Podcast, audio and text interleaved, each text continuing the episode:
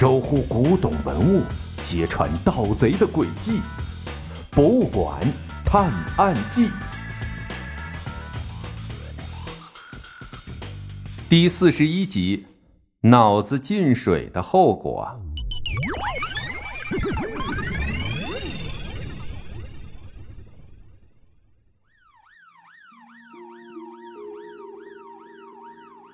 警队的车开走了，小盲道和小小贤还站在原地。小盲道盯着展览馆，一副若有所思的样子。你在想什么？小小贤问道。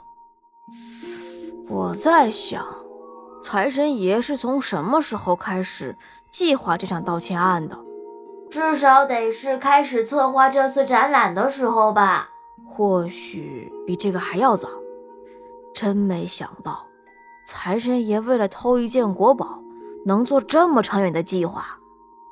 嗯，小小贤点了点头。这就叫人无远虑，必有近忧。这什么呀，小小贤？小盲的差点被惊得摔倒了。又开始乱用成语了。嗯，不对吗？那应该怎么说呢？小小仙一脸疑惑的样子。你呀，哼，你自己想吧。一到使用成语，你就成了人工智障。走啦，回家。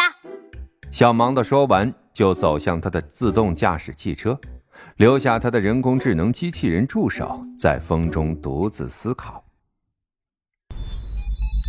两天后的下午，小盲道正在和小小贤回顾整个贵社勇盗窃布局时。电话突然响了起来。喂，是小芒的吗？电话那头传来刘队的声音。哦，刘队啊，是我，您有什么事儿吗？小芒的接起电话问道。啊，是这样，我们从前两天抓获的罪犯口中得知，财神爷正在打牛虎同案的主意，准备近期出手。你和他交手经验比较多，想问问你对这件事的看法。您说的是那件国宝级文物牛虎铜案？小盲的听到刘队说财神爷在准备偷牛虎铜案，心中又多了一些气愤。这财神爷真是天南海北，只要是重量级国宝都敢惦记。这牛虎铜案可是有两千多年历史的一件青铜器，是战国时期滇国放置祭品的一件青铜礼器。牛虎铜案的主体是一头站立的大牛，牛角飞翘，牛背自然下落作为放东西的地方。牛尾部有一只缩小比例的猛虎，猛虎趴在牛身上，紧紧地咬住牛尾巴。大牛的肚子下面还有一只小牛，整体看上去既有猛虎捕食的紧张，又有老牛护死的深情，两种感觉形成了一种奇妙的平衡。没错，被财神爷惦记上的正是牛虎同案。刘队说完，停顿了一下，又接着说道：“你认为他会在什么时候动手？”这个还真不好说，我得亲自去云南博物馆看看才好判断。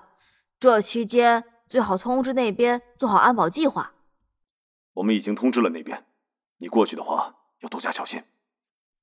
刘队有些不放心的嘱咐小盲道。放心吧，有小小贤在，没问题的。有消息我通知你啊，刘队，再见。小盲道挂了电话，就准备收拾行李。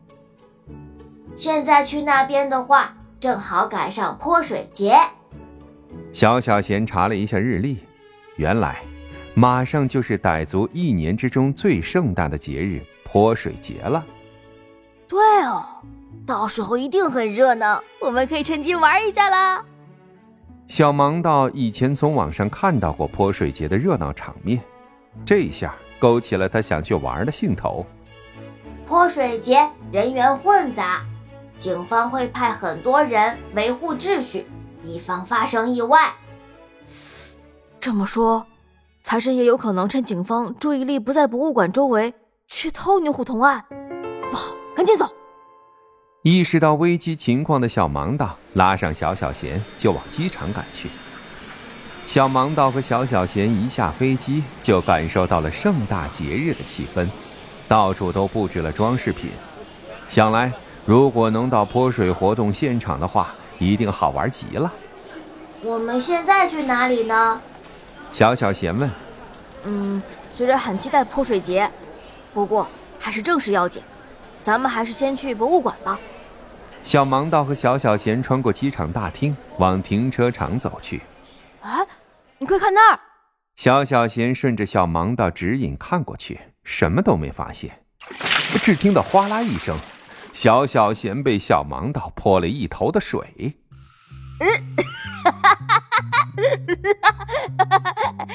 小盲道开心的大笑起来。